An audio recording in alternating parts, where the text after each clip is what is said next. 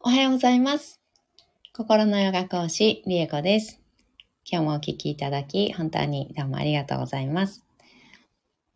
今日は7月13日、木曜日です。え学びのマントラは3日目になりました。えー今日もね、7回唱えていきたいと思います。で、この学びのマントラの、えー意味だったり効果っていうものは、え1日目かな。学びのマントラの1日目のところで解説ね、詳しくしておりますので、えー今日初めてだよっていう方はね、あの1日目の解説など聞いていただければと思います。えっ、と、そして今日は、えー通常は木曜日はメンバー限定のね、配信をさせていただいてたんですけど、明日、あの、お休みさせていただく関係で、えー今日はね、えー全体配信という形でやっていきたいと思います。えー今日から、あの、一泊二日で、あの、私が入ってるオンラインサロンの、あの、旅行というか、うん、なんか遊びが、アクティビティがありまして、で、鍾乳洞の中を、あの、水、水浸しになりながら、鍾乳洞の狭いところをこうくぐり抜けて、あの、探検するみたいな、あの、感じのものを今日やりに行って、で、明日は、えっ、と、登山をして、山の中にある、あの、源泉、温泉の源泉が川のようにな流れてて、滝になったりとかしてて、で、そこの川、温泉の川に入ってくるっていう、あの、遊びをね、今日と、えー一泊して明日と。やっていきたいなということで 行ってきます。で、仲間数人とね、一緒なので、えー明日の朝はね、配信お休みさせていただこうかなという感じです。よろしくお願いします。はい。ではでは、唱えていきたいと思います。えー座を見つけましょう。骨盤を立てた状態作ります。えー椅子にお座りの方はね、深く座っていただくだけでもね、あの骨盤立ちやすいです。背もたれに、えー骨盤を立ててもらってる状態を作っていただくと腰、背中、首にもね、負担が少ないので、ぜひともまず骨盤を立てて座るっていうところをね、意識していただければと思います。はい、まず骨盤が立てられたら、そこから背骨を自由に、背骨一つ一つの骨を一旦こう、全部こうバラバラバラーとね、外していくようなイメージで、前後左右、螺旋を描くように動かしていきます。骨盤と背骨の付け根のところからね、できればちょっと動かしながら、空に向かって背骨伸ばしていくイメージです。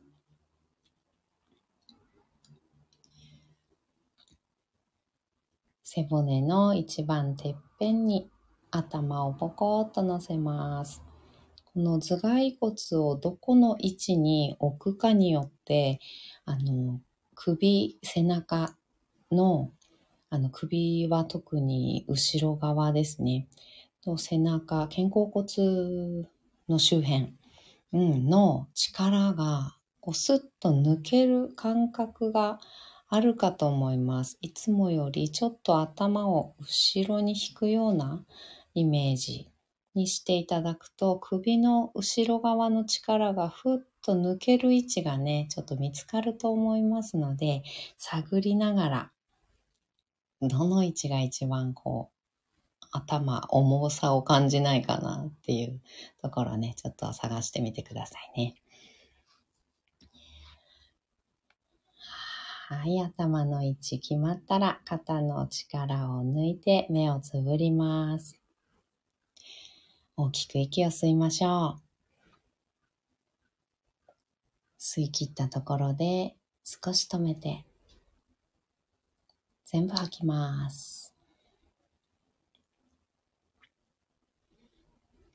吐き切ったところでもう少し止めてご自分のペースであと2回繰り返しましょう。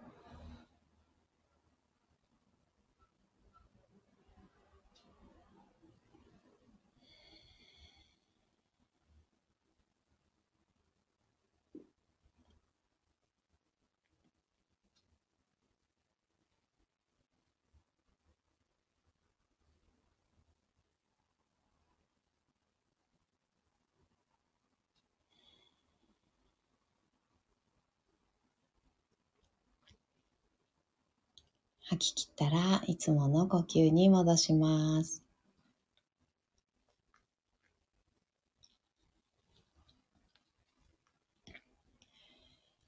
では、学びのマントラ7回唱えていきます。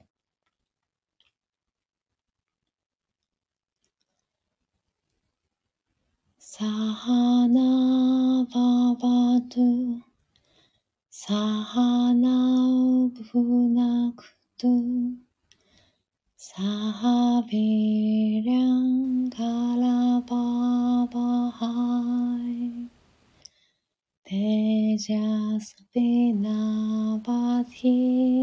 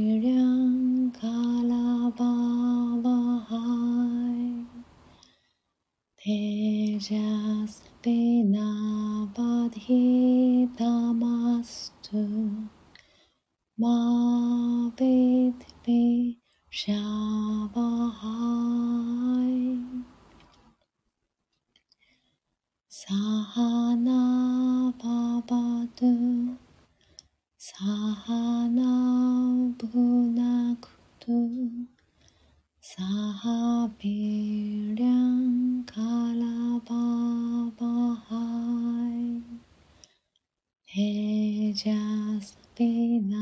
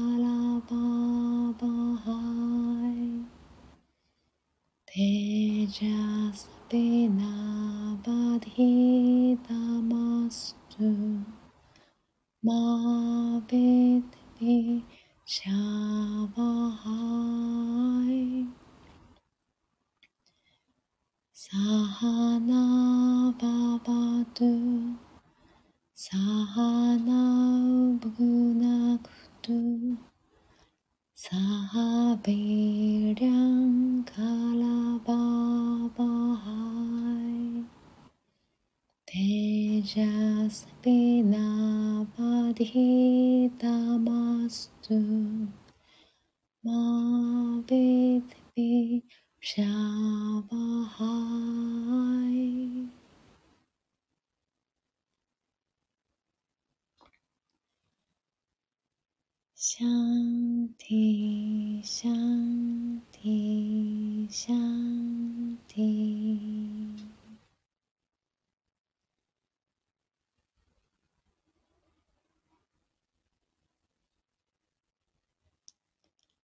そのまま3分ほど瞑想を続けましょう。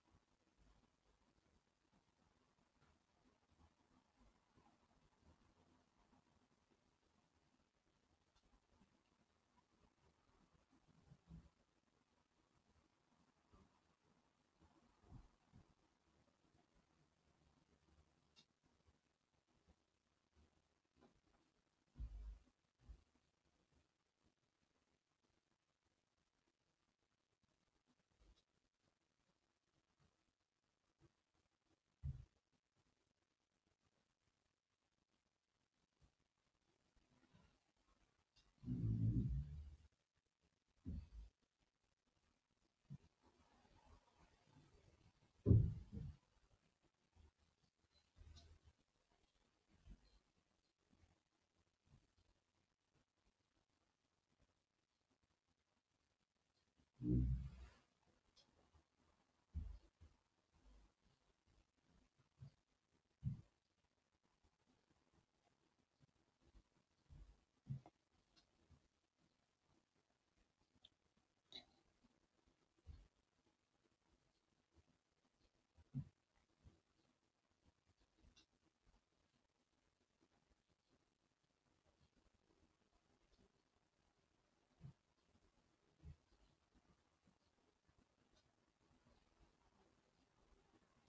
目をつぶったまま大きく息を吸います。吸い切ったところで少し止めて全部吐きましょう。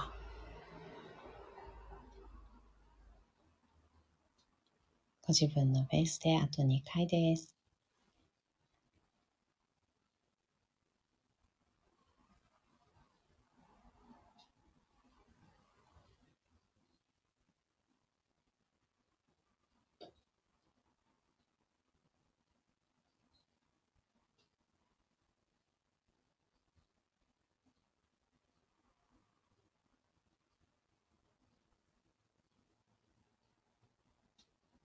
き切ったら少しずつまぶたを開いて目が光に慣れてからそっと開けていきましょう。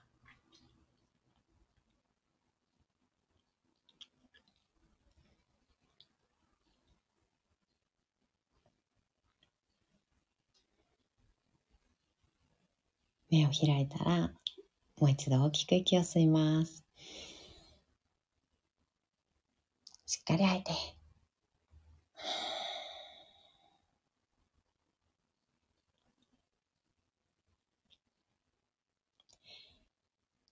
はきけさん、おはようございます。なほさん、おはようございます。遅れました。いえいえ、大丈夫ですよ。けさん、おはようございます。ありがとうございます。えー、今日は最初は、最初に、あの、今日からで1泊2日で出かけてきますっていうお話をさせていただいてて、うん。ですね、かなり体を使ったちょっとハードめのアクティビティ を2日間あのやっていきたいと思います。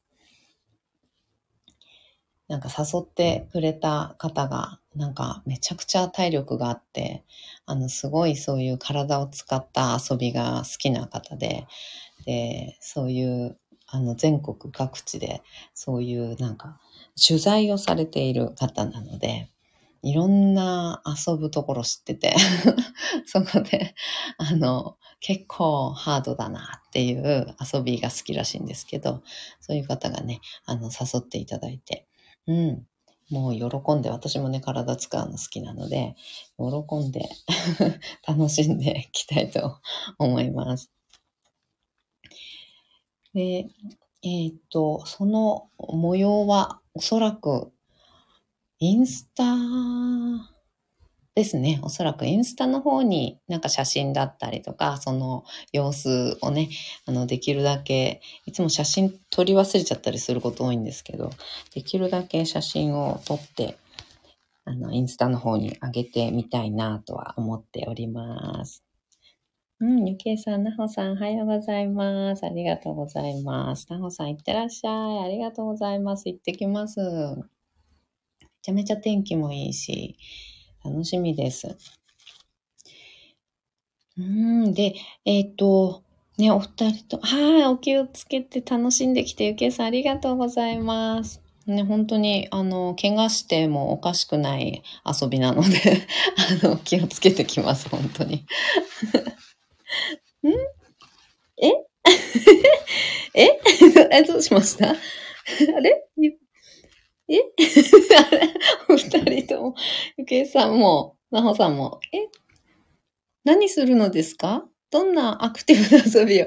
あの、一つは今日行くのは、あの、鍾乳洞で、あの、水とかが流れてて、すごい、こう、狭いこう、閉所恐怖症の人はちょっと怖くなっちゃうような、あの狭い感じの四つん這いで歩くような、あの水流れてるところですね。鍾乳洞なので、お水流れてるんですけど、そこずっと足首ぐらいまではずっと水が浸かってる状態で、なおさん、バンジーじゃないです。バンジーじゃないです。私、バンジーはちょっとね、やりたいと思わないんですよね。なんかわかんないけど、ただ落ちるのって楽しく、楽しいと思えないんですよ。うんうんうん。あ、鍾乳洞、無理無理無理。はい。兵所、狭いとこ、呼吸困難になるわ。あ、ねなんか苦手な方もいらっしゃるみたいですよね。なんか広々した鍾乳洞もあるんですけど、そこの教育ところは広々してなくって、すごい狭くて、ほんと洞窟っていうか、なんか、ほんとずっと腰をかがめて、四つん這いに近い状態で歩くような感じの洞窟みたいなところで、そこを、あの、水に浸かりながら歩っていくっていう、あの、やつで、狭いところは本当に体大きくて太ってたりする方だと、ここ通れんのかなみたいな、あの、感じのところもね、あるみたいで、うん、そういうところ行って、こようと思います。鍾乳洞ですか？狭いところは嫌ですね。なおさんも狭いところ苦手ですか？ああ、そうか。結構そういう方も多いんですね。うん。ゆきえさん、トンネルも運転してても嫌やのに、あ、そうなんですね。あ、じゃあ、本当に、本当に本当に大変ですね。そしたら結構狭いとこはきついですね。うーん。あおさん、それは大変。ねえ、本当です。うん、息止めるか、目を細める。へえ、そうなんだ。うーん。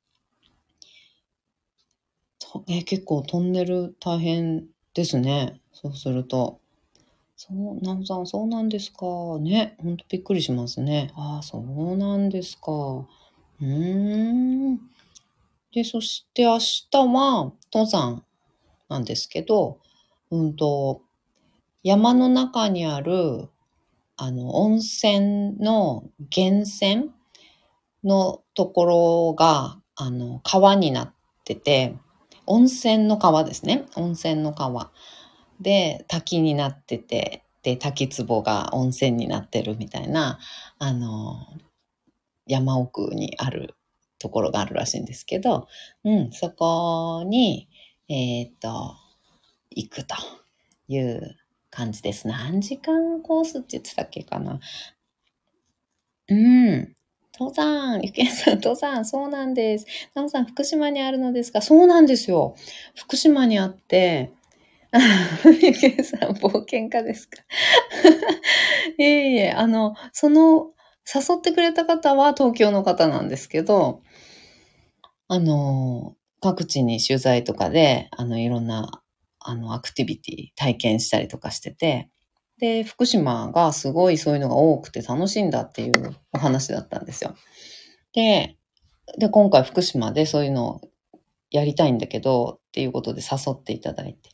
で、行ってくるんですけど、うん、福島の、うんと、その鍾乳洞は田村市っていうところかな。うん、福島県の真ん中あたりですね。真ん中ら辺にあるんですけど、うん、あと猪苗代湖っていうところがあって、その猪苗代町のところにその登山、温泉入れる、登山して温泉入ってみたいな感じのところがあります。うん、私も福島にずっと住んでいながら、えっ、と、鍾乳洞は行ったことあったんですけど、その、入水鍾乳洞って言って、あの、水の中をバシャバシャ、あの、歩く鍾乳洞は、あの、行ったことはなかったんです。知ってはいたんですけど。うんうんうん。なので、そこもすごい楽しみだし、その温泉は登山した先に山奥の温泉はね、全然知りもしなかったんですよ。そんなのあるんだと思って。うん、だから本当これで楽しかったら、なんか福島にね、来たりしたね、お友達とか連れてってあげようと思って、まあ、行きたいかどうかは別として、ちょっと聞いてみて、行きたいようだったら、あの、連れてってあげられるなと思って、楽しいと思って。うん。います。なおさん、猪苗代湖。はい。猪苗代湖でございます。うん、ゆけいさん、猪苗代湖オートキャンプで30年前に岩手に住んでいた頃行きましたよ。ああ、そうなんですね。おね、猪苗代湖、あの辺もね、そういう、こう、アウトドア系のアクティビティ多いんですよね。うんうんうん。うん。なほさん、一子でしたか？あ、なんかありましたね。恐竜騒ぎなかったでしたっけ？ありましたね。なんか、あの、未確認生物とかって言うんでしたっけ？なんかそういうのって。なんか、ね。あ、そういうのだ。一子。ね、猪苗代湖だけに。ね、一子なんかあったかも。あったかもですね。そうそう、ネッシーならぬ一子。そうそうなんですよ。え、ありましたね。あれ、どうなったんだろう。なんか、その後は全く聞かないですけどね。うんうんうん。ねえ、なおさん、そうなんです。なおさん、ネスコだからネッシーね。そうですよね。稲葉白子だから一子。そうそう。そうなんですよね。イッシーね。イッシーか。イッシーはあれ、夜、夜行生物なのかな夜だけなのかな現れるのは。あれ、でも昼の写真だったかしらあれ。イッシーね。なんかイッシー騒ぎになった時ね。うん、忘れちゃったけど。ありましたね、そういえば。うんうんうん。いや、そんな感じで、あの、今日、明日と行ってまいります。なので、明日の、えー、配信はお休みをさせていただきます。コミュニティの方にもね、えっ、ー、と、昨日かな？うん、一昨日かな？書かせていただいたんですけど、えっ、ー、と、明日ですね。明日一日、お休みをさせていただきたいと思います。あありがとうございます。ラジャー。ビシッ。ありがとうございます。ケイさん、ロマンやな。ね未確認生物ね。ほんとね。本当に会っちゃったら怖いですけどね。うん。あほさん、マントラ合宿もよろしくお願いします。こちらこそです。本当にお申し込みいただいて、お二人とも本当にどうもありがとうございます。すっごく楽しみにしてます。めちゃめちゃ楽しみです。ありがとうございます。ね、そうでした。そう。ね、マントラ合宿募集中でございますので、えー、っと、17日、17日のえっ、と、夕方6時くらいまでで募集をさせていただきたいと思っております。で、18日から、えっ、と、芝マントラからスタートなので、えっ、ー、と、18日ですね。17日か17日までにね、お申し込みいただければと思います。で、今回は、あの、分割払いをね、ご用意させていただきました。うん、なので、あの、すごい興味はあって唱えられるようになりたいなっては思ってるんだけれども、やっぱりね、あの、お財布事情とかもあって、ああ、どうしようかなっていうような感じでね、思われてる方いらっしゃったら、ぜひとも、あの、分割払いと月に2000円から、あの、分割できるように、あの、ご用意しております。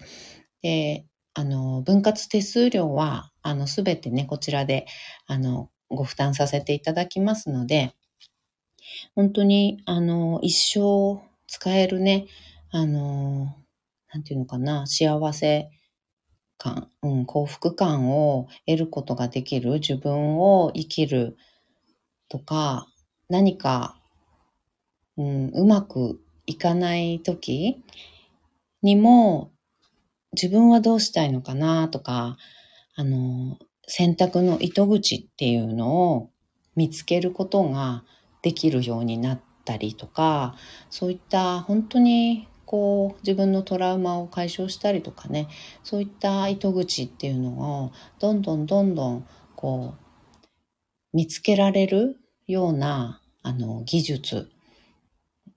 古代インドの英知なのであの本当にねぜひ興味があるなーってちょっとね思っていただいてる方はあの、ぜひぜひこの機会にね、お申し込みいただいて、みんなで一緒にマントラね、唱えて、で、そこに、で、こう、湧いてきたね、いろんなもの、うん、いろんな、まあ、幼少期からのものとかね、上がってきたりする場合があります。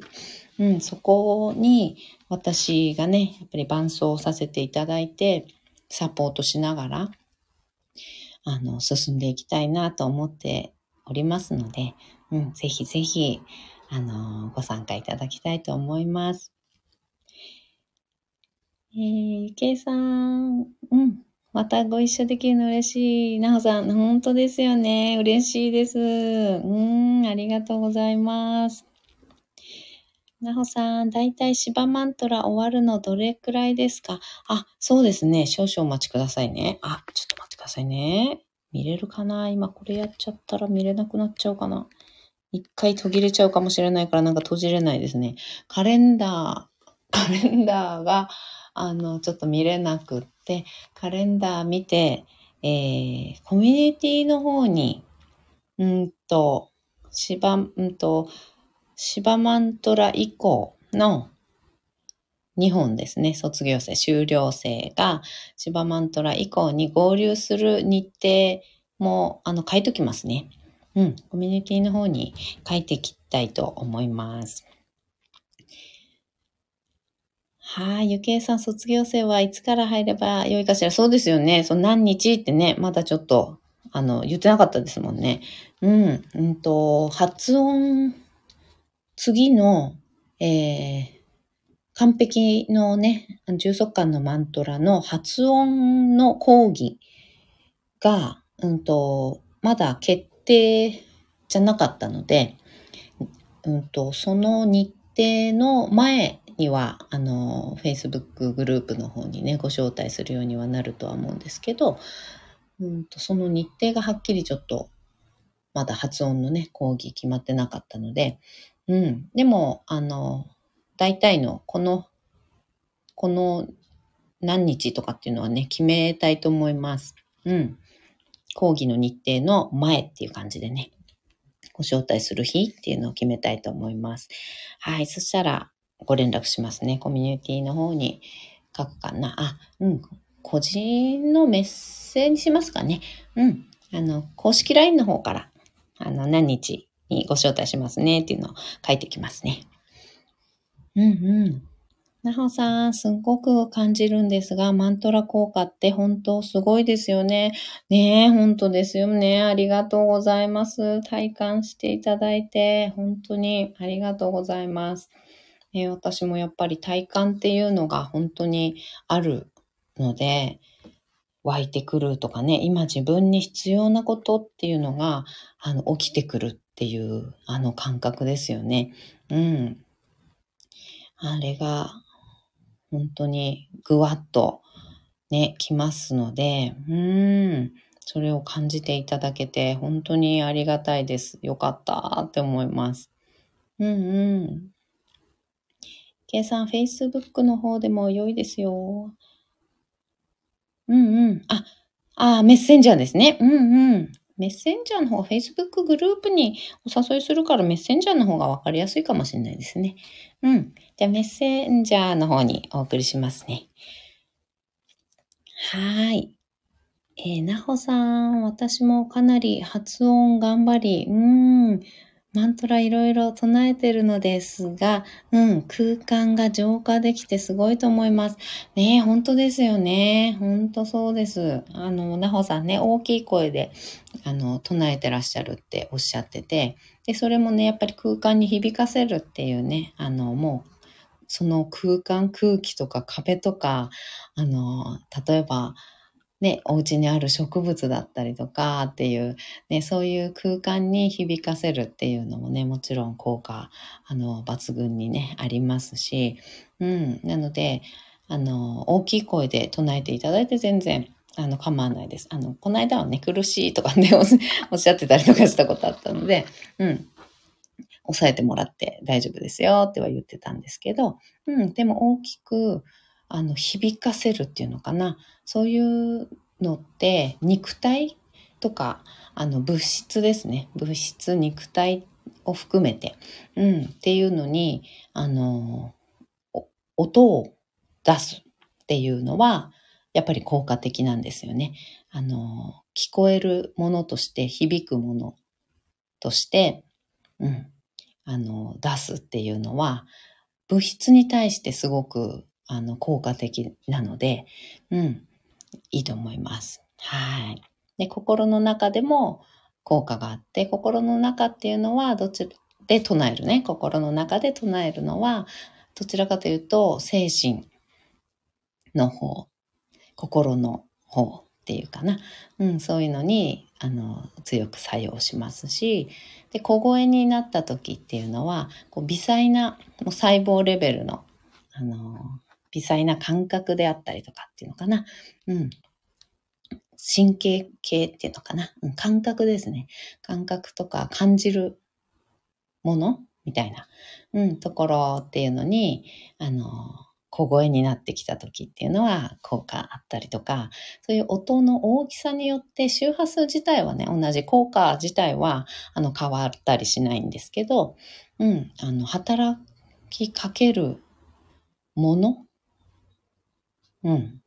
に、がちょ、ちょこっと、変わってくるっていうほどじゃないんですけど、うん、でもやっぱりね、ちょっと違いが少し色濃く、あの、そこに作用するっていう割合がちょっと変わってくるっていうのかな。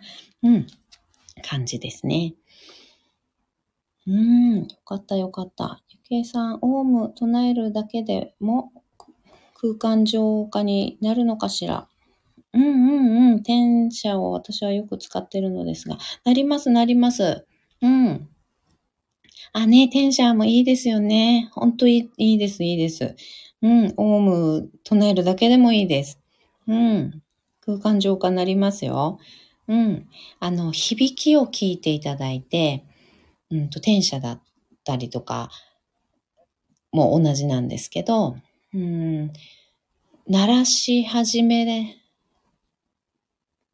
よりも、あの、数回ね、何回も何回も繰り返して鳴らした後の方が、響きが良くなってきます。あの、空気がね、浄化されてきて、うんと、まあ、量子力学で言うと、粒子のね、あの、動きが良くなるっていうのかな。粒子が軽くなって、凝り固まった粒子が、その音の響きによって、こう、揺らされて、分解、分解っていうのかな。あの、うん、サラサラになっていくっていうのかな。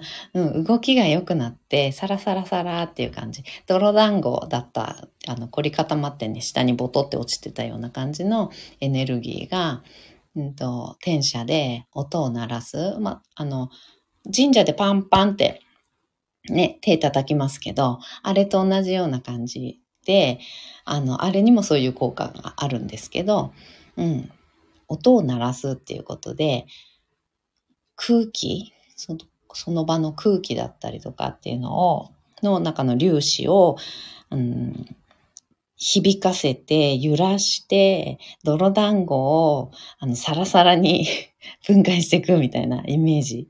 うん。そして、あの、空気がサラサラのね、あの、軽い、あの、空気に、空気っていうと、あの、酸素とか窒素とかの空気みたいになっちゃうんですけど、その場の気ですね。うん、その場のエネルギーが軽くなる。サラサラになってね、軽くなるっていうようなイメージ。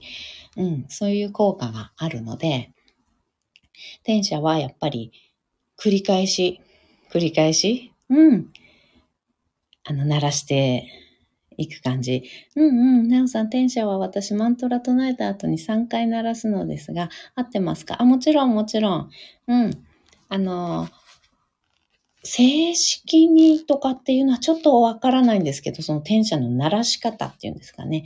その転写の鳴らす、正しい鳴らし方っていうのはちょっとわからないんですけど、そのエネルギー的な、あの、感じですね。エネルギー的には、あの、鳴らし始まって数回こう鳴らしていって、天社のその音の響きがクリアになっていく、響いていく、うん、感じがこもらないっていうのかな。こもった感じじゃなくて、クリアに響いていく、遠くまで響くような、そんなあの感覚とか聞こえ方してきたらもう十分っていう感じです。うん、もうあのサラサラのあのクリアな木になって浄化されてますよっていう感じなので、ちょっとこう意識してね、少し聞いていただくと、あの、音の変化っていうのを感じれると思います。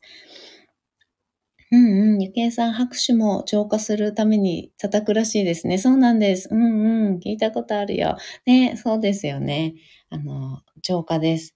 うん。あの拍手も、あの、神社のね、神社でパンパンってするのも、あの、朝早くに行って叩いて、あの、参拝した時ですね。叩いた時と、あとは、夕方以降、あの、日が暮れるぐらいとか、夕方ぐらいに参拝した時にパンパンってやるのと、あの、音の響きが全然違うのを感じられると思うんですね。うん、朝っていうのはやっぱり気がクリアなんですよね。うんうん。なので、あの、音の響きとか、こう気持ちよく響いていく感じとか、こもってない感じ。うん、っていうのを感じられると思いますので、試していただいて、朝ね、早朝行ってパンパンってやるのと、あと、夕方以降ぐらいにパンパンってやるのでは、あの、その場の空気、場の気、うん、が、あの、違うので、やっぱ邪気とかね、なんかそういった、まあ邪気っていうとちょっと怖い感じしちゃうんですけど、うん、いろんな気ですね。一日そこで巻き起こるいろんなこと、その場とか、その周りのね、神社の周りの環境とかね、そういうところで起きることによって、やっぱりいろんなものが積み重なった感じになるので、ちょっとね、音が変わっておりますので、あの、試してみてください。はーい。うんうん。えー、っと、えー、っと。うんうん、ゆけいさん、うんうん。でも、似たようなことしていて、今喜んでるよ、私。うん何ですか？電車？電車鳴らしてます？朝？うん、ゆけいさん、神社さんは朝早い方がいいらしいですね。そうですね。朝早い方がよりいいですね。うんうん。よりいいです。特に、あの、ちょっと疲れてたりとか、うん、浄化目的で、こう、なんかこう、心を洗いたいようなね、あの、爽やかにしたいような、少し、こう、ずんとね、重いような感じの時に、うん、行くのであれば、朝、行くのがおすすめです。うん、あの、浄化できますのでね。計算、そうそうそう、気がクリアなの。本当ですよね。本当なんか全然違うの多分感じられるんじゃないかなと思います。うん、ゆけいさん、午後3時過ぎると、できれば避けた方が良いとも言われます。そうですね。本当そうです。午後3時過ぎ、夕方にかけてね、は、もう、本当いいかなっていう感じ。うん。あの別にいつでもいいんですけどね。いつでもいいんですけど、でもやっぱり、まあ、ジャッキーっていう言い方すると怖くなっちゃうからあんまりしたくないんだけど、うん。いろんな、いろんな気ですね。あの、例えば満員電車あの、満員電車とカラーっとね、人がいない電車で、なんかこう、爽やか感が違うのと、あの、同じような感じで、あの、考えていただいていいのかもしれないです。うん。人が多い電車の中って、体がぶつかってなかったとしても、なんか、こう、もやっとするというか、ずしっとするというか、ざわざわっと重い感じが、空気感がね、うん、重い感じ感じられたりする。うん。と思うんですけど、あの、まあ、吸いってすごい吸いてたりとかするとなんかこう、何にも無みたいな、なんかわかんないけど、ざわざわ、人の気のざわざわが、あの、ないので、すごい気が楽というか、うん、なんかそういう感覚を感じた方いらっしゃるんじゃないかなと思うんですけどね。うん、体が当たってないのに、どちらにしても。うん、どちらにしても体が当たってるわけじゃない、椅子にも座れている、だけど人がすごく多いのか、全然いないのかによって、あの、体感って違いますよね。うん。体感とか、なんか、感覚？うん、気分の良さっていうのかな？とかで違うと思うので、その感覚に似てるかな。うん。だから夕方以降になっちゃうと、満員電車のような、あのちょっと込み入った感じっていうか、もやもやする感じっていうか、うん。あそういう感じが、あの神社の中にも少なからず、少なからずっていうか、大なり小なりっていうか、うん。起きてくるので、はい。そんな感じです。うん。えー、っと、そうですね。うん。ゆけいさん、催し物してるときは別ですけどね。そうですね。うん、お祭りとかはね。うん。ゆけいさん、満員電車も辛いです。感じる感じるね。本当感じますよね。うん。同じく、ね、体当たってないし、椅子に座れている状態でも違いますよね。うん。なほさん、わかります。うん。ゆけいさん、なほさん、特にですよね、きっと。うん、なほさん、私は HSP なので、うんうんうん、そうなんです。ね。うん、ゆけいさん、気当たりする。うん、わかります、わかります。うん、お祭りとかね、混雑してるのも辛い。うん、そうですね。あの、そこのエネルギーがすごい、こう、お祭りのエネルギーが良くて盛り上がってるっていう感じであればね、あの、プラスになったりね、あの、パワーいただいてこれるっていう、あの、感じもあるんですけど、あの、屋台とかがあって、ただただ、こう、屋台が、の周りが混んでるみたいな感じのところだったりとかっていうのは、あの、ただの人混みっていうんですかね。ただの人混みみたいな感じになっちゃうと、辛いかったりね、するかもしれないですね。催し物のその神社の周りでやってるその催し、いろいろね、お祭りによって、あの、やる行事違いますけど、あの、踊りであったり、あの、おみこしのね、担ぐのであったり、うん、奉納する儀式であったり、いろいろそういうものっていうのはパワーももらえたりとかもね、あの、混んでてもね、うん、しますけどね。なほさん、人の悪い考えがどんどん伝わってきて気持ち悪くなるのです。うんうんうんうん。なほさん、人の声が頭に響いてきてやかましいです。うんうんうん。ねえ、ほんとね、そうなんですよね。うーん。そうですよね。なんかバリアのワークもやりたいですよね。あ、これは全体公開のあれだった。今日配信だった。うん。そう、バリアのワークっていうのも実はありまして、あの、そういうところ苦手な方はね、あの、バリア張って、あの、お出かけするっていう方法が あるので、あの、うん。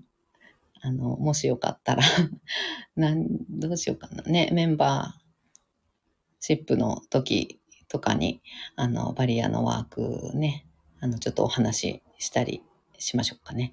うんうん。計算、私はご神言唱えたりしてます。いいですね。うんうん、そうですよね。いいと思います。うん、このマントラもね、いいと思いますし。うん。オウムだけでもね、いいと思います。うん、なおさん、ただ、それが役に立つこともあるんですよ。そうですよね。ほんとそうですよ。うんうん。HSP さんは、あの、才能ですから、あの、感じれないという、そもそも感じれないっていう方もね、いらっしゃるので、あの、それは、あの、長所なんですよね。うん、それをよく使っていく、なんていうのかな、長所として捉えていくっていうのかな。うん、長所として使っていくとか捉えていく。あの、積極的にそれを活用していこうみたいな自分のスキルの一つ、才能の一つとして、あの、自分にプラスになるような使い方をしていこうって決めてあげると、割とそういうふうにエネルギーが流れていくので、うん。あの、いいと思います。うんうんうん。なおさん、人の悪いエネルギーを吸い取れる。あ、そっちですね。なるほど。なるほど。役に立つことね。なるほど。吸い取ってあげられるって感じですかね。うんうんうん。計算、どちらにも働くからね。うん、本当本当そうですね。本当そうです。うん。あの、HSP ですって言って、やっぱり辛いね、あの、ご経験っていうのかな。日々ね、辛い、あの、思いされてる方って多いかと思うんですけど、あの、なんていうのかな、自分の才能として発揮していくっていう、あの、発揮して、こう、より良くしていくためにこの才能を発揮していく、どういうふうに発揮していこうっていう感じの捉え方をしてあげると、あの、そっちにフォーカスして、あの、悪いことばっかりこう吸収してとにかく疲れちゃうっていう感じじゃなく人の気持ちがわかるっていうことが感じるっていうのかな感じるっていうことを使っていくっていうのかなうんそうプラスに才能とか、うん、技術であったりとかっていう風に捉えていくと、本当にあのエネルギーの回り方が変わってくるので、あの、いいと思います。うん。おさん、んゆけさん、才能よ。なおさん、そうなんですね。そうです、そうです。本当才能です。うん。あの、どう頑張っても、どう頑張ってもって言うと、あれだけど、あの、なかなかやっぱ感じれない、普通にしてるだけでは感じれない、一生懸命こう、意識を向けて、分かろう分かろうってしないと分からない方っていうのも世の中にはたくさんいらっしゃるので、うんうん。あの、そういう場合、割と鈍感力とかってね、言ったりしますけど、それも才能だし、敏感なのも才能だし、それをあの、良くなるように使っていくっていうのかな。自分の人生が良くなるように、その才能を使っていくっていうような、あの、捉え方、ね、して、こう、実践、日々ね、こう、実践していったりすると、本当にいいのでね。うん。いろいろケアをしながら。うんうん。うん、ゆけいさん辛い時期もあったと思うのですけど、裏を返すと使えますもん。本当ですよね。うん。うん。なおさん、私は HSC でしたから、小さい頃から息苦し、息苦しかったです。ああ、そう、あ小さい頃から。そうなんだ。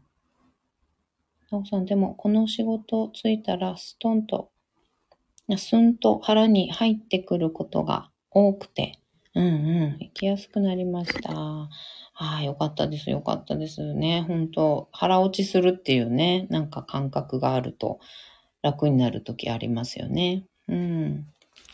さん、ゆけいさん、ありがとうございます。ゆけいさん、私も発達さん、発達さんでしたが、かなりきつかった。それが今、むちゃくちゃ役に立ってますからね。うんうん。本当ですね。対局へ行くのよね。本当です。うん。なほさん、本当ですね。ゆけいさん、あ、りえこさん、時間大丈夫ですか？そろそろそうですね。そろそろ終わりにしようかしら。